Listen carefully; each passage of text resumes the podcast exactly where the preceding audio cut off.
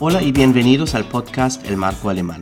Hoy es lunes 29 de junio 2020 y este es el episodio número 11. En este podcast te comparto todo lo que tiene que ver con ser extranjero en México. Si me permites, vas a aprender mucho sobre Alemania, su idioma y cultura, pero también sobre tu propio idioma y cultura. Es el primer episodio en varias semanas, ya sé. Pues el COVID-19 nos ha sacudido todas nuestras rutinas pero voy a publicar de forma más regular. Este fin de semana pasado ha concluido la Bundesliga alemana. Mi respeto. Después de una interrupción de dos meses, lograron terminar el torneo a puerta cerrada de una forma regular. Aquí en México no concluyeron el torneo, por lo cual no hubo descenso ni ascenso y no hay campeón vigente. Pero en unas tres semanas iniciará el nuevo torneo, igual a puerta cerrada a ver cómo nos va con esto. Hoy les comparto un tema que grabé hace un año, justo cuando concluyó el torneo mexicano y mis Tigres quedaron campeones. Pero grabé el contenido de nuevo para esta ocasión. Porque cuando hice la grabación, esto se escuchó más o menos así. Es tiempo para nuestro tema de la semana. Ya les mencioné que Tigres es campeón del fútbol mexicano. No estoy seguro, tal vez, pues nada más si acaso. Um, Tigres es campeón. Creo que nadie quiere escuchar esto, así que mejor lo grabamos de nuevo. Y por cierto, no fue por gritar el campeonato, no, realmente me había enfermado. Era una coincidencia. Bueno, hoy vamos a comparar cómo se vive el fútbol en Alemania y en México. Al menos cómo se vivía en los tiempos antes de COVID-19, con estadios llenos, ya que los dos países son muy futboleros. Iniciamos con un vistazo al sistema de la liga. Ambos países tienen una primera división de 18 equipos. Y abajo de esto, la segunda división de Alemania también cuenta con 18 equipos y la tercera tiene 20.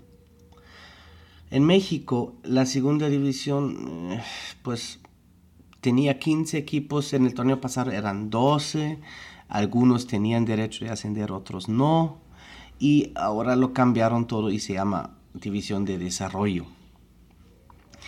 La tercera división ya está dividido en grupos. Muchos equipos son filiales de los mismos de la primera división y no tienen derecho de ascender.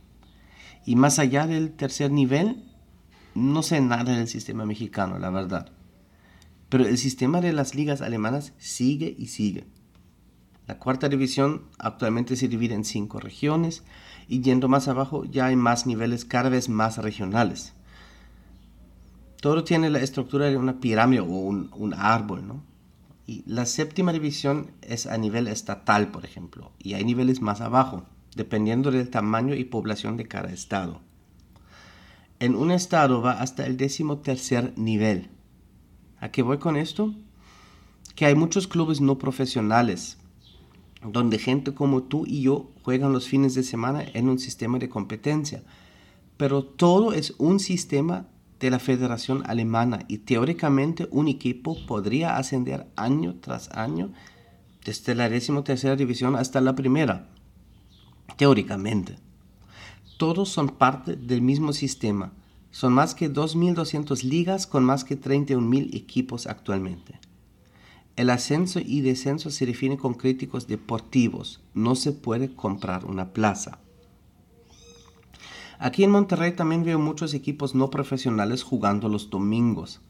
Y también están en sus ligas y copas organizadas. Pero la gran diferencia es que no forman parte de la federación. Son torneos independientes que alguien más organiza. En el fútbol organizado se ve que equipos se mudan de una ciudad a otra y otras compran plazas, como el último ejemplo que desaparecieron las monarcas de Morelia y la franquicia se mudó a Mazatlán y justo hace dos temporadas eh, el descendido equipo Veracruz pagó 120 millones de pesos para no descender de la Liga MX. Estas cosas son algo imposible en el fútbol de toda Europa, creo. Y pues como digo, ahora por los dos siguientes años al menos no habrá ni ascenso ni descenso aquí en México. No todo se define con criterios deportivos aquí. Otra gran diferencia es que México no cuenta con muchos clubes que tienen la infraestructura para mantener un equipo en la primera división. Tal vez tiene que ver con esto. Son pocos los clubes que llenan su estadio semana tras semana. En Alemania se llenan los estadios de la segunda y hasta de la tercera división. Y por ejemplo en Inglaterra no es nada diferente. No me quiero meter demasiado en las diferencias. Obviamente México y los países europeos son dos mundos distintos. Las ligas de Europa tienen historias más largas, pues es donde el fútbol nació. Las distancias en México son muy largas, la economía tanto de los clubes como de la afición es otra. Y recuerdo cuando era estudiante cerca de mi ciudad, entre primera y segunda división, había como nueve equipos, todos muy cerca, siendo dos horas a la distancia menos. Aquí tenemos dos equipos en Monterrey y el Santos ya está a más que tres horas y ya. Si quieres ver tu equipo de visitantes, son viajes muy largos aquí en México, que implican pasar la noche en un hotel y pocos pueden pagar esto. Creo que algo que está haciendo México diferente también es que quiere copiar mucho de las ligas grandes de Estados Unidos como la NFL. En estas ligas, ni a ascenso y descenso, hay un número fijo de franquicias que se quedan en la máxima categoría y se pueden mudar en ocasiones y tal vez sea algo conveniente hacer ante esta situación en México, que no hay tantas franquicias competitivas. El siguiente punto que quiero comparar es la experiencia de ir a un estadio. Aquí en Monterrey lo veo muy complicado obtener entradas al estadio de Tigres y ni hablar de Rayados. Lo que pasa es que casi todo el estadio está vendido por medio de abonos y hay una lista larga de espera. Los dueños de los abonos, cuando no pueden ir al estadio, abusan mucho y los quieren rentar muy caros, en mucho más de su valor. Y lo mismo hacen los famosos revendedores. Buscan vender un asiento que vale 200 pesos, pero en mil pesos o más. Y lo logran porque existe la demanda. Boletos en venta libre hay muy pocos. En Alemania también hay muchos abonados, pero un porcentaje más alto de los estadios está disponible para la venta libre y no se ven revendedores. Y si alguien no puede ir con su abono, lo ofrece en renta justo al precio que vale o incluso un poquito menos para que el asiento no se quede libre. Jamás he batallado para conseguir entradas en venta libre, ni en el mismo día del partido en ninguno de los estadios que he ido. Puedo decir que he ido a muchos en Alemania. Dentro del estadio no hay tanta diferencia. Los grupos ultra hacen ruido los 90 minutos y nunca paran. Algunos traen instrumentos al estadio para apoyar con cánticos. El ambiente dentro del estadio se compara mucho. Igual que se venden bebidas con y sin alcohol, sobre todo cerveza y comida rápida. En Alemania es muy popular la currywurst y aquí en México son las tortas, como yo lo veo, y la pizza tal vez. La diferencia es que aquí también pasan vendedores por el estadio entre los asientos. Hay un aspecto positivo y uno negativo. Lo bueno es que puedes comprar un snack desde tu lugar sin moverte. Y la desventaja es que estos vendedores muchas veces estorban y te tapan la vista si quieres ver el partido. ¿Qué otra diferencia veo? Siento que aquí en Monterrey la gente se pone la camiseta del equipo en muchas más ocasiones. En Alemania puedes ver la gente portando sus colores para ir al estadio, pero no tanto en la calle, en la escuela, en la oficina, etc. Aquí en México hay camisetas de tigres y rayados cuando sea, donde sea. En los dos países igual veo que se prende mucho el ambiente cuando hay clásicos. Se hacen muchas apuestas, hay mucha carrilla antes y después del partido. Tal vez en Alemania se prestan un poco menos a la violencia después de un clásico, pero donde sí observo mucho que la afición pasa los límites es al final de la temporada, cuando algún equipo desciende. Ahí hay ejemplos de varios equipos que los ultras encienden bengalas dentro del estadio y buscan meterse hasta la cancha o lanzan objetos a la misma cancha. Existen varios equipos de alto riesgo y esto es lo mismo en otros países europeos. Por todo esto, a veces me gusta más disfrutar los partidos por la tele, sobre todo teniendo hijos. El fútbol debe ser algo para disfrutar, no para tener miedo por la seguridad tuya o tu, tu familia. Quiero poner los reflectores a otro detalle cual creo que muestra muy bien una diferencia entre los dos mundos, de Europa y Latinoamérica, con sus representantes Alemania y México, el sistema de competencia en la máxima categoría. Empezamos con la Bundesliga. El torneo se juega en el modo todo contra todos, ida y vuelta. Son 34 jornadas, lo que aquí en México llamarían torneos largos. Al final de la temporada, el equipo que hizo más puntos es el campeón y los siguientes lugares de la tabla califican a la Champions League y los últimos dos lugares descienden directo a la segunda división. En muchos casos estos lugares ya están definidos dos o tres semanas antes de la última jornada. Estas cosas no se juegan en enfrentamientos directos. Es menos espectáculo y existe un solo campeón al año y creo que todo ese sistema refleja los valores de la disciplina y la paciencia. Al final de la temporada se supone que cada equipo ocupa el lugar al que pertenece. Comparamos con la Liga MX.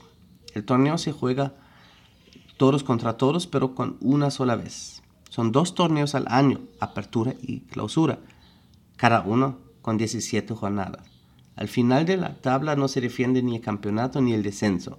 Los primeros ocho equipos califican a una liguilla donde se juega eliminación directa, ida y vuelta en cuartos de final, semifinales y en finales. Y ahorita cambiaron que hasta hay un repechaje antes de cuartos de final, donde los de los lugares 5 a 8 se enfrentan a los lugares 9 a 12. ¿Qué quiere decir? Que el equipo que quiera salir campeón tendrá 6 partidos más o tal vez 8 y es posible y ha ocurrido que el octavo lugar de la tabla termina siendo campeón. Y teóricamente, ahorita con este nuevo repechaje, hasta el doceavo lugar puede ser en campeón. Es un poco como en la NFL. De este modo hay más espectáculo porque todo se define enfrentando a los equipos de manera directa. También hay más partidos para televisar, llenar estadios, etc. Hay dos campeones al año, no se necesita tanta paciencia como en Alemania. Creo que este sistema refleja más el valor de la pasión. Pero dentro de la liguilla también puede estar sujeto a más manipulación. El peso de un error del árbitro es mucho mayor. El sistema del descenso para mí es algo atípico para México porque es muy matemático y complicado.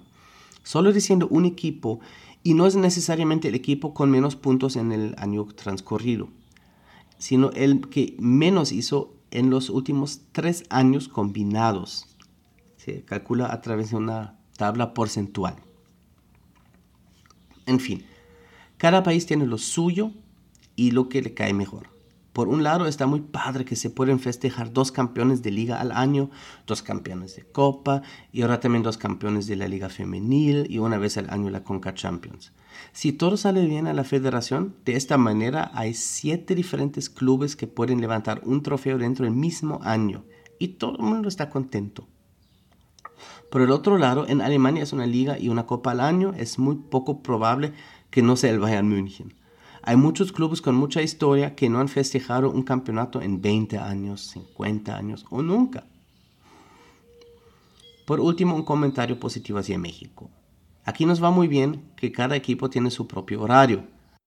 Y casi todos los partidos se televisan por señal abierta. En Alemania hay muchos partidos simultáneos y casi todo se transmite por televisión de paga.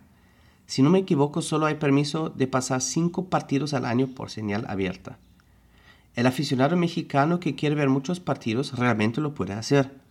El aficionado alemán hasta necesita varios aparatos, ya que los derechos para Bundesliga y Champions League, por ejemplo, no están en las mismas manos. Aquí en México, irónicamente, puedes ver más de la Bundesliga que en el propio Alemania. Hasta aquí dejo el tema. Con mucho gusto me pueden escribir a compartir sus opiniones. Me pueden encontrar como podcast marco alemán en Instagram. También ahí pueden encontrar mi podcast en inglés, Where Did the Rabbit Go, donde reviso cosas de las redes sociales o las noticias a través del pensamiento crítico. La semana pasada hice un especial de 5 episodios sobre la serie Dark. Muchas gracias por escuchar y cuídense mucho. Les deseo una excelente semana en Marco Alemán.